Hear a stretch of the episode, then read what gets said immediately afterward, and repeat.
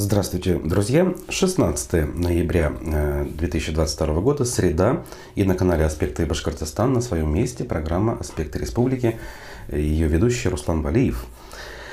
Поэтому э, те, кто нас немножко э, заждался, э, как говорится, дождались, все на своих местах, э, давайте общаться. Для этого у нас есть чаты, э, прежде всего чат YouTube трансляции, он работает. Э, прямо сейчас э, открыт передо мной. Пишите свои вопросы, реплики, э, комментарии, все, что считаете нужным. Также мы вещаем в ВКонтакте и в Одноклассниках. Также у нас работает сервис для добровольных пожертвований Boosty.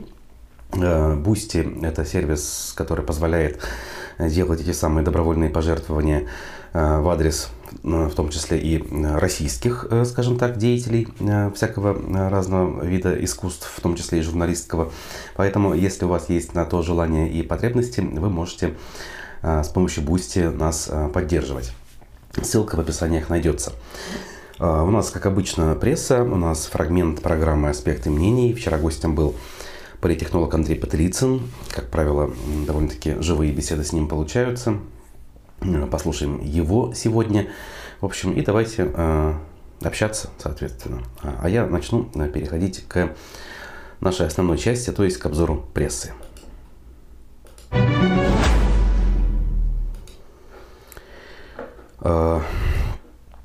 Нам сообщают официальные власти республики, что батальон имени Салавата Юлаева направился к месту боевого слаживания – Уж, наверное, э, мы начали путаться с вами, кто находится в местах слаживания, кто уже в местах боевых действий.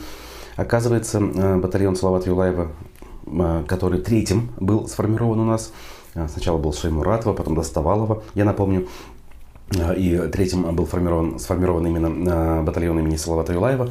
Так вот, он, оказывается, только-только сформирован окончательно, грубо говоря, и э, направлен к местам боевого слаживания, о чем сообщил э, вице-премьер Ирик Сагитов. Значит, инициатором создания батальона был полковник в отставке Артур Юмагужин. Он заявил о начале формирования батальона имени Салавата Юлаева 30 сентября, то есть после начала мобилизации. А предыдущие батальоны, я напомню, формировались еще по ходу обычной нашей с вами жизни, когда мобилизации не было. Так вот, сообщал Немогожин, что с тех пор э, поступило более 700 заявлений от желающих вступить в него. Известно, что после боевого слаживания батальон должен быть направлен в зону спецоперации в составе войск Росгвардии. То есть ни Министерство обороны, ни МВД, ни каких-нибудь э, формирований вроде ЧВК Вагнера, а именно в составе э, войск Росгвардии. Ну, видимо, для того, чтобы не совсем уж э, прямо такие боевые действия осуществлять, а для того, чтобы вести некое патрулирование, э, может быть, охрану объектов. Хотя, конечно, там все может быть. Тем временем стало известно, что операционную жалобу Юрия Шевчука рассмотрят 19 декабря. Верховный суд Башкирии назначил на данное число заседание по рассмотрению операционной жалобы лидера группы ДДТ Шевчука, пишет коммерсант. По решению Советского райсуда э, он должен выплатить 50 тысяч рублей штрафа за дискредитацию вооруженных сил Российской Федерации. И мы об этом с вами подробно говорили. Э, был у нас и подробный репортаж из зала Советского райсуда, где соответствующее решение было принято. Оно было принято 16 августа на основе протокола, составленного после концерта в Уфе 18 мая, на котором Шевчук выступил против спецоперации на Украине.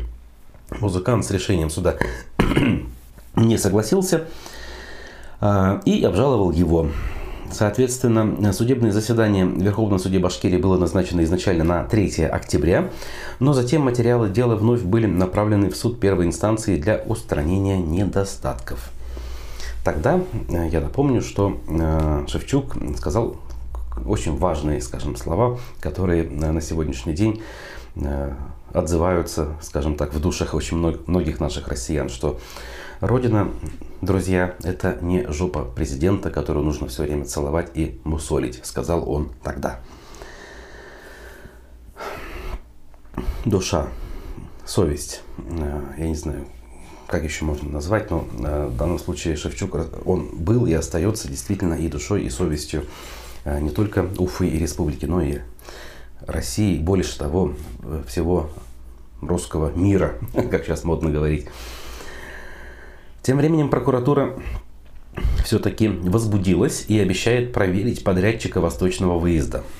Того самого, где у нас а, рабочие начали возмущаться по поводу невыплаты зарплаты, а министр транспорта сообщил, что они, дескать, стоят и от дождя прячутся. Поэтому они собрались э, небольшой группой и на камеру их снимают. Разумеется, это было не так, мы с вами все прекрасно понимаем. И вот даже прокуратура это все подтверждает. А, она э, начала проверку в отношении э, вот этой компании ООО Ли Мак Мар Аш Автодорога. Так вот, очень сложное название. А, значит, пресс-служба об этом сообщила. Общая сумма долга перед э, тысячами, тремя, 1300 сотрудниками за октябрь составила около 60 миллионов рублей. Надзорное ведомство даст оценку действиям руководства компании на предмет соблюдения трудового законодательства, изучит финансовую документацию, отметили в пресс-службе прокуратуре. Вот эта вот компания Ли Мак Мар Аш Автодорога Согласно данным Spark Interfax, зарегистрирована в апреле 2017 года в Уфе. Компания специализируется на строительстве автомобильных дорог и автомагистралей. Ее учредителями являются Турхан Батшаксис, Геннадий Фомин и турецкая Лимак Construction. А, вот откуда это самое название, видимо. В прошлом году чистая прибыль ООО составила 136 миллионов 100 тысяч рублей при общей выручке почти 8 миллиардов рублей. Вот такая вот компания. Ну, в общем, понятно, более-менее с ней все. Так, э, Вадим Беляков нам пишет, делайте, плиз, опросы на постоянной основе.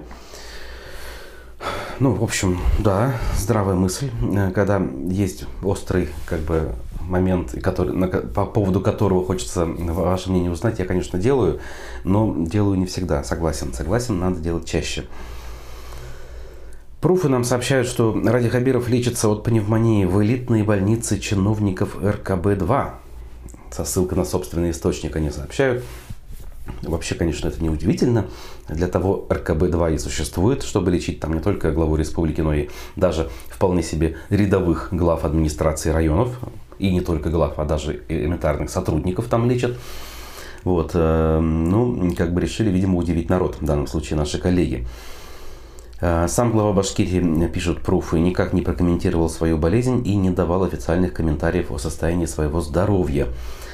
В субботу в самой РКБ номер два сообщили, что они не владеют информацией о том, лечится ли их в их больнице Хабиров или нет. В администрации также заявили, что не в курсе, где лечится Хабиров. Э, утверждают издание. Пруфы, видимо, они обратились по этому вопросу за комментариями, но ответов, соответственно, не получили. Ну, как говорится, ладно. Как у нас на Руси принято, дай бог здоровья, в том числе в данном случае и главе республики. Э, хочется пожелать скорейшего выздоровления, тут без всякой иронии, абсолютно искренне. У родных экс-владельца Индюшкина могут изъять квартиры в Уфе и в Москве, сообщает РБК Башкортостан. Предпринимателя Марселя Юсупова заподозрили в выводе активов в период банкротства. Арбитражный суд Башкирии наложил обеспечительные меры на имущество, записанные на родителей и сестру жены Юсупова, Алины Юсуповой. Ходатайство о принятии обеспечения подал финансовый управляющий предпринимателя Андрей Козлов, пишет э, издание РБК. 9 ноября суд запретил управлением Росреестра э, в Башкирии, Татарстане и Москве управлению ГИБДД по Республике Башкортостан совершать регистрационные действия с восемью объектами недвижимости и четырьмя автомобилями. Собственниками выступают теща Марселя Юсупова Гульнара Кадырова, его тесть Файзрахман Кадыров – и свояченица Диана Кадырова. Так, на Гульнару Кадырову записаны апартаменты площадью чуть более 50 квадратных метров в одном из небоскребов Москва-Сити и доля в битумной базе в Нижнекамске. Ай-яй-яй, как прекрасно люди живут. На Файзрахмана Кадырова оформлены автомобили Hyundai Creta, грузовик УАЗ, Mazda CX-5 и минивэн Chevrolet Express AVD. У их дочери Дианы Кадыровой жилой дом площадью почти в 317 квадратных метров и земельный участок в селе Топтыково Уфимского района и две квартиры в Уфе на улицах Софьи Перовской и Степана Кувыкина. Как говорится, хоть э, одним местом жуй э, квартиры, да. Кроме того, за Гульнарой Кадыровой числится 7 помещений в ТРК и Ремель в Уфе с кадастровой стоимостью в почти 35 миллионов рублей и дом с земельным участком в Зубово общей стоимостью в 12 миллионов рублей. На эти объекты обеспечительные меры были наложены еще в апреле 2022 года, тоже по ходатайству Андрея Козлова. Вот, вот так вот. Управляющий считает необходимым проверить происхождение денежных средств, на которые приобреталось указанное имущество. Вот иногда такие вещи становятся у нас, конечно, достоянием общественности лишь благодаря, э, э, скажем так, резонансу, вызванному теми, теми или иными уголовными делами. Мы зачастую понимаем, что дела э, у нас возбуждаются тоже не просто так, а лишь ну, не лишь, а зачастую из-за того, что кто-то с кем-то что-то не поделил, но хотя бы в этих случаях мы что-то узнаем с вами, и становится очень любопытно, конечно, за этим последить. Так, э, давайте сделаем небольшую паузу, послушаем прелюбопытнейший фрагмент программы «Аспекты мнений» э, вчерашний. Э, Андрей Патрицын, политтехнолог, я напомню, был гостем программы вчера. Вот, после я вернусь, и еще несколько новостей на сегодняшнее утро мы с вами вместе обсудим в Башкирском драматическом театре. С показа была снята пьеса «Зулиха открывает глаза». Непонятно, кем подписанное заявление было опубликовано на сайте театра. Якобы от какого-то коллектива театра, что из-за антивоенной позиции Гузельяхина спектакль снимается. И вот Амина Шафикова, это министр культуры, она прокомментировала все-таки это решение. Я поддерживаю решение театра. Это было его решение, его непонятно кого. Но они консультировались с нами, и мы полностью поддерживаем их решение. А могут быть еще варианты. Если человек поддерживает мир, в котором присутствует нацизм, как мы можем выступать на ведущих театральных площадках под флагом этого человека, сказал Амина Шафикова типичная охота на ведьм, поиски вторых смыслов и прочих вещей. То есть был такой период в истории нашей страны, когда по идеологическим причинам произведения каких-либо авторов, художников, писателей, драматургов переставали ставиться на сценах, печататься в книгах по причине того, что у них была какая-то позиция. Ну, например, Набоков пока все еще считающийся великим русским писателем и пока еще не, не отрицается Министерством культуры. Но его произведения не печатали потому что он жил за рубежом, застал там вполне себе уже развитой социализм и ну, критически относился к советской власти. При том, что многие его произведения не имели никаких политических контекстов. Само по себе, как произведения, они не могли быть вредны советской власти, но советская власть их не допускала к публикации там, и к репликации там, в театрах и прочих местах, потому что вот этот человек имел такую позицию. Мы сейчас наблюдаем такую же картинку, потому что само произведение «Зулиха открывает глаза» – это история про репрессии сталинских времен, про историю нашей страны, которую, собственно, пока еще никто особенно особенно не отрицает. И до недавнего времени Гузель Яхина была одной из самых известных и прославленных писательниц России. Это очень тяжелое произведение, оно носит там очень глубокий, на самом деле, наверное, и политический смысл, общественный смысл, но к нынешней ситуации не имеет никакого отношения. Само произведение. Тут надо разделить. А вот Гузель Яхина высказала свою точку зрения. Она никак не совпадает с официальной точкой зрения сейчас государства и госпожи Шафиковой, например, и, возможно, коллектива театра. Но вот вопрос в том, а сводятся ли вместе вот эти вещи? То есть личное мнение автора и его произведение. Э, если бы выяснилось, что Репин был каким-нибудь, я не знаю, антисемитом или еще кем-то, то мы должны были бы перестать восхищаться его э, работами. Личные качества автора и его произведения – это не всегда одно и то же. Шевчука 80-е гнобили в прессе. Молодежная газета не Да, кстати, Шевчука гнобили в 80-е, 70-е. Потом извинялись. Потом прославляли в 90-е нулевые. И теперь он у нас снова стал врагом народа, который сравнил родину и жопу президента. Да? Или жопу президента и родину. Вот очень важно, в каком порядке это случилось. А тот же танцор Рудольф Нуриев, когда приехал из США сюда на несколько дней в Уфу, его просто не пускали в помещение башкирского оперы, вспомните. Ну, был такой, да. Ну, там это его не пускали не потому, что они его считали плохим танцором, а потому что не согласовали с обкомом. Это все им было страшно, и они решили, ну его нафиг лучше пока не будем. Это многообразие подходов к одним и тем же вещам в нашей стране – это одна удивительная вещь. Да? То есть проходит какое-то время, меняется точка зрения начальства. Набоков становится великим русским писателем, а Шевчук снова становится неугодным певцом. И далее вариантов может быть масса. Я не удивлюсь, что еще лет через 5-7 мы снова а, будем прославлять, э, я имею в виду официальную а, позицию властей, мы опять будем прославлять Шевчука, и опять его пригласят в Кремль, и он будет руку жать какому-нибудь новому президенту, который будет его поклонником с детства, например. Придет ли такое время, застанем ли мы, когда вот та же Амина Шафикова будет говорить, что я извиняюсь, это было не наше решение. Мы увидим такое вообще? А будут отыгрывать? А, вот это очень интересно. Пофантазировать на эту тему можно. И вот ситуация, которая сложилась сейчас в стране и в республике, ну, республика – это все равно зеркало России. То есть мы здесь вот общему тренду следуем прямо э, как надо. А, так вот, эта ситуация настолько доведена до абсурда, что, ну, я вот все-таки человек, который немножко пожил, я помню элементы вот этого лицемерия, многообразие стандартов, да, подходов к некоторым вещам, но такой степени я не помню.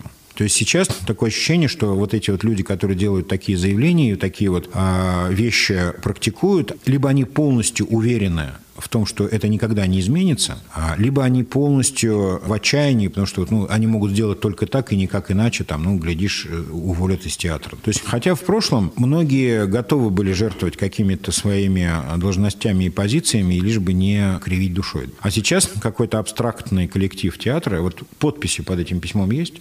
Очень характерная вещь. Если бы под ним стали конкретные подписи Иванов, Петров, потом бы, да, было бы очень интересно. Я очень надеюсь, что произведения Гузели Яхиной останутся, ну, они точно останутся, никуда они не денутся, они останутся в истории и в литературе, и в культуре.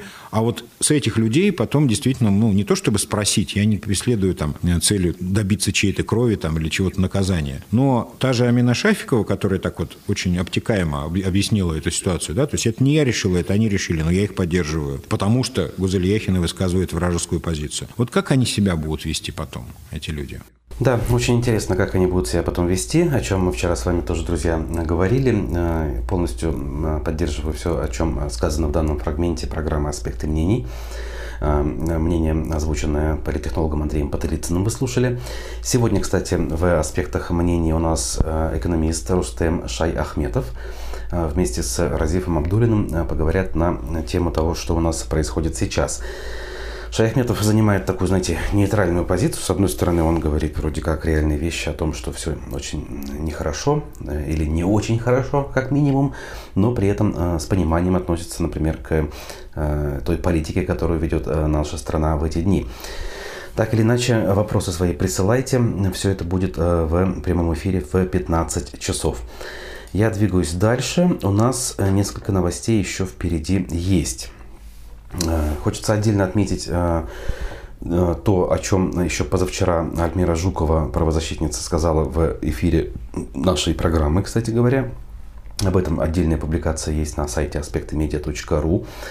Она анонсировала собственный новый, альтернативный действующему Совет по правам человека – я уже готовлю людей, которые войдут в него, юристов, правозащитников, не тех, кто кричит на улицах. У нас будет серьезный совет, сказала она. И мы будем менять ситуацию с правами человека в республике. Пока я занимаюсь организационной работой, приглашаю людей, спрашиваю их мнение, сказала Жукова в э, разговоре с Дмитрием Колпаковым в э, нашей студии, прошу прощения, с э, Разифом Абдулиным она общалась. Вот. Эм, и, соответственно, довольно-таки любопытный момент, э, как бы она озвучила, каким образом это будет сформировано, какие туда люди войдут, э, насколько это все будет действенно, как к этому будут относиться официальные власти, которые все-таки Э, ну, скажем так, считают, что это монополия власти заниматься правозащитой, учитывая, что э, сформирован у нас в Башкирии СПЧ. Кстати, не во всех регионах он есть, этот самый орган э, по э, лекалам э, федеральной власти сделанный.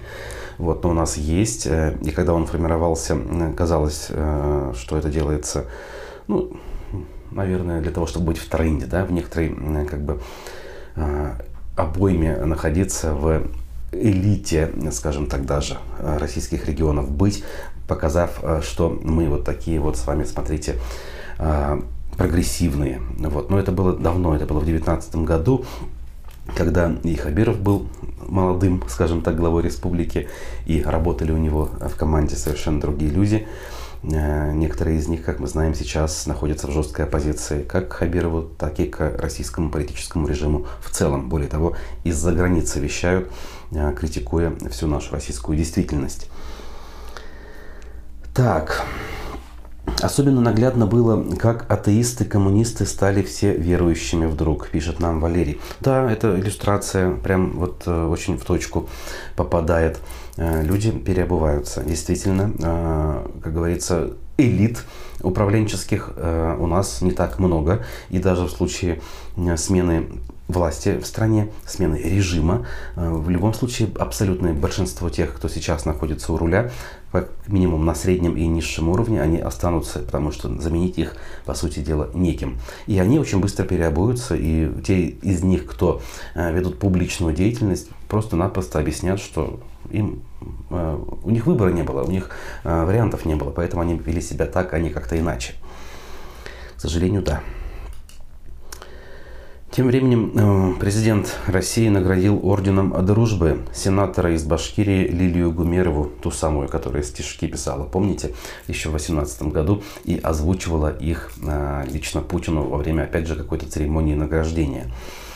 Но помимо Гумеровой э, наградил Путин также нашего с вами земляка, члена СПЧ, члена Общественной палаты России Рустама Набиева – Значит, об этом информация опубликована на официальном портале э, нормативной информации. Э, согласно указа, Орден Дружбы, значит, э, как я уже сказал, присужден Лилии Гумеровой, значит, Рустаму Набиеву, а также этим же указом руководитель СПК Племзавод «Алга» Краснокамского района Башкирии Ревкат Хатмуллин значит, награжден почетным званием заслуженный работник сельского хозяйства Башкортостана. Ну, что я могу сказать? Как бы насчет сельского хозяйства Башкортостана, ну, наверное, все правильно и справедливо. Насчет Гумеровой тоже у меня вопросов никаких нет. По поводу Набиева, конечно же, вопросы остаются. Я знаю его как человека искреннего, эм, ну, хорошего даже, я не побоюсь этого слова, болеющего за республику, за Россию.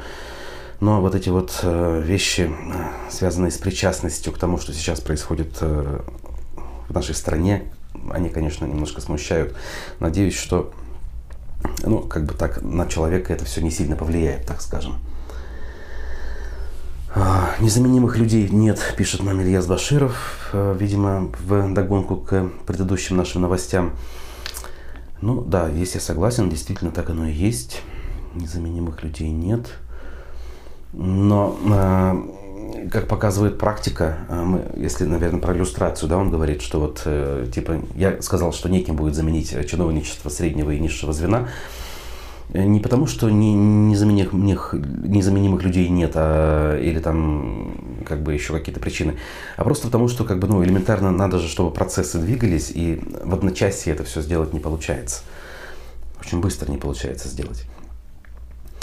Э, Горобзор нам сообщает со ссылкой на мэрию, и как бы многие СМИ об этом написали, что в Уфе обещают использовать Бионорд вместо песка для отсыпки тротуаров.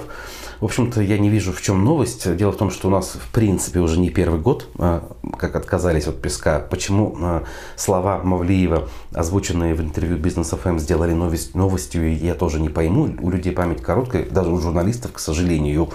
У нас песок использовался в последние годы в редких случаях лишь отдельно взятыми частными управляющими компаниями на территории своих собственных жилых комплексов по собственной инициативе. На уровне муниципалитета у нас уже года два как используется исключительно бионорд.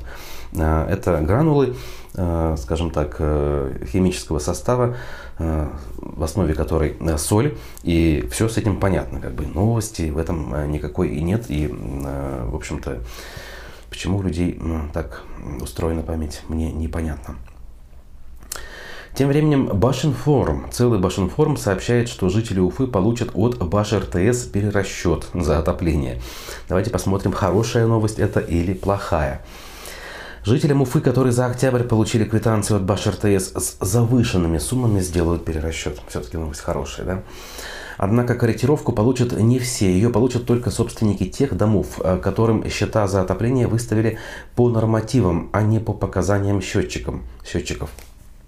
Цитата. Перерасчет положен жителям тех домов, у которых общедомовые счетчики тепла либо вышли из строя, либо у них закончился срок поверки. Иными словами, управляющая компания летом проводит поверку или замену прибора учета тепла. Чтобы проверить работоспособность новых счетчиков, нужна горячая вода. То есть нужно было дождаться начала отопительного сезона для того, чтобы тепловая инспекция БашРТС пришла с поверкой и убедилась, что приборы учета работают. На период прохождения этой поверки как раз в октябре уфимцам были начислены суммы по нормативу, пояснила э, сотрудница компании, э, значит, точнее сотрудница Министерства ЖКХ Кристина Дикова. Ну, для кого-то, наверное, это новость хорошая, и в этом смысле стоит за людей порадоваться. Пруфы нам сообщают о том, что скандальный блогер пытается отменить проигрыш в суде Рауфе Рахимовой. Речь о Арслане Негаматьянове, я напомню, который известен своими довольно-таки провокационными высказываниями, э, скажем так, работой в полях, э, в том числе с, опять же, так называемыми э, стендапами, скажем так, с мест событий и он именно тот самый человек, который распылил газовый баллончик э, в лица присутствующих на, на акции, которая прошла у памятника Салавату Юлаеву 11 октября 2021 года. А сейчас этот человек работает в команде Ильдара Исангулова в проекте «Дознание» на Э, башкирском спутниковом телевидении. Я напомню, что проект «Дознание» работал э, многие годы даже, э, был довольно-таки известным, но с приходом в республику Хабирова и Мурзагулова в качестве человека, который курировал средства массовой информации, проект был свернут, как минимум он был выведен за рамки БСТ. Совсем недавно он туда вернулся, этот самый проект, и вот Негаматьянов в нем задействован. Так вот, э, более полугода назад Рауфа Рахимова оспорила более десятка предложений и фраз Нигаматьянова в ролике, который он снял и посвятил Рахимовой. Значит, несмотря на все судебные уведомления по месту прописки, Нигаматьянов и э, его представители в суд не являлись. По итогам нескольких заседаний суд э, в большей части удовлетворил исковые претензии Рауфы Рахимовой, пишет издание, собственно, Рауфы Рахимовой «Пруфы». Лишь спустя несколько месяцев после вступления судебного решения в силу Нигаматьянов э, сделает попытку оспорить его. Э, со взглядом в будущее пишут пруфы. В конце октября он напишет апелляционную жалобу в Верховный суд на решение Демского суда. Единственным аргументом жалобы будет утверждение о том, что Нигаматьянов якобы не проживал и не был прописан к моменту судебного процесса по адресу повесток но чтобы Верховный суд принял операционную жалобу к рассмотрению, Негаматьянову сначала необходимо восстановить сроки. А, вот как. Пошли, короче, в юридическую казуистику, да.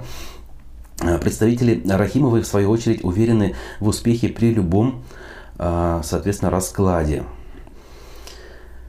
Не знаю, конечно, э, с точки зрения справедливости, как бы и э, свободы слова в данном случае, как бы наверное, у Рахи, э, Руфы Рахимовой больше правды.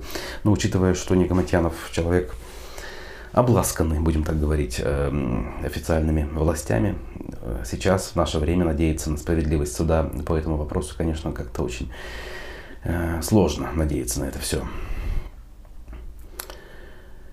В общем, хорошего мало. Ну, давайте немножко позитива, что ли. ГТРК Башкортостан, наши каналы Россия там 24, э, Россия 1 и так далее, э, на своем сайте сообщают, что в Уфе э, любительский турнир хоккейного матча перерос в массовую драку на льду. Я почему называю эту новость позитивной? Ну, она хотя бы, знаете, не несет в себе глобальный негативный контекст. Она такая, знаете, местечковая, очень такая простая и в то же время иллюстрирующая наши нравы. В Уфе любительский турнир хоккейного матча между командами УФСИН, обращаю ваше внимание, да, и мечта перерос в массовую драку на льду, в которой участвовали 10 полевых хоккеистов и 2 вратаря. Оказывается, первым об этом сообщил Спорт Экспресс, федеральное спортивное издание. Значит, э, во время второго периода один из защитников мечты нарушил правила, после чего между игроками возник спор, переросший в драку. За неспортивное поведение игроки обеих команд были оштрафованы на 160 минут, ни много ни мало. Да, было бы прекрасно, конечно, если бы все э, наши проблемы э, завершались, скажем так, подобными драками и условными штрафами, и больше ничего бы не происходило. Друзья, а, у нас сегодня а, в программе, программа, а, соответственно, передача «Аспекты мнений» с экономистом Рустемом Шаяхметовым. Она будет в 15 часов. Ведет программу Разив Абдуллин. А я с вами прощаюсь. Увидимся в эфирах в ближайшее время, в ближайшие дни. Желаю вам всего хорошего. Подписывайтесь на канал, ставьте лайки, кто этого еще не сделал. И читайте текущие новости в телеграм-канале Аспектов, а также на сайте аспектымедиа.ру. Хорошего всем дня. Пока.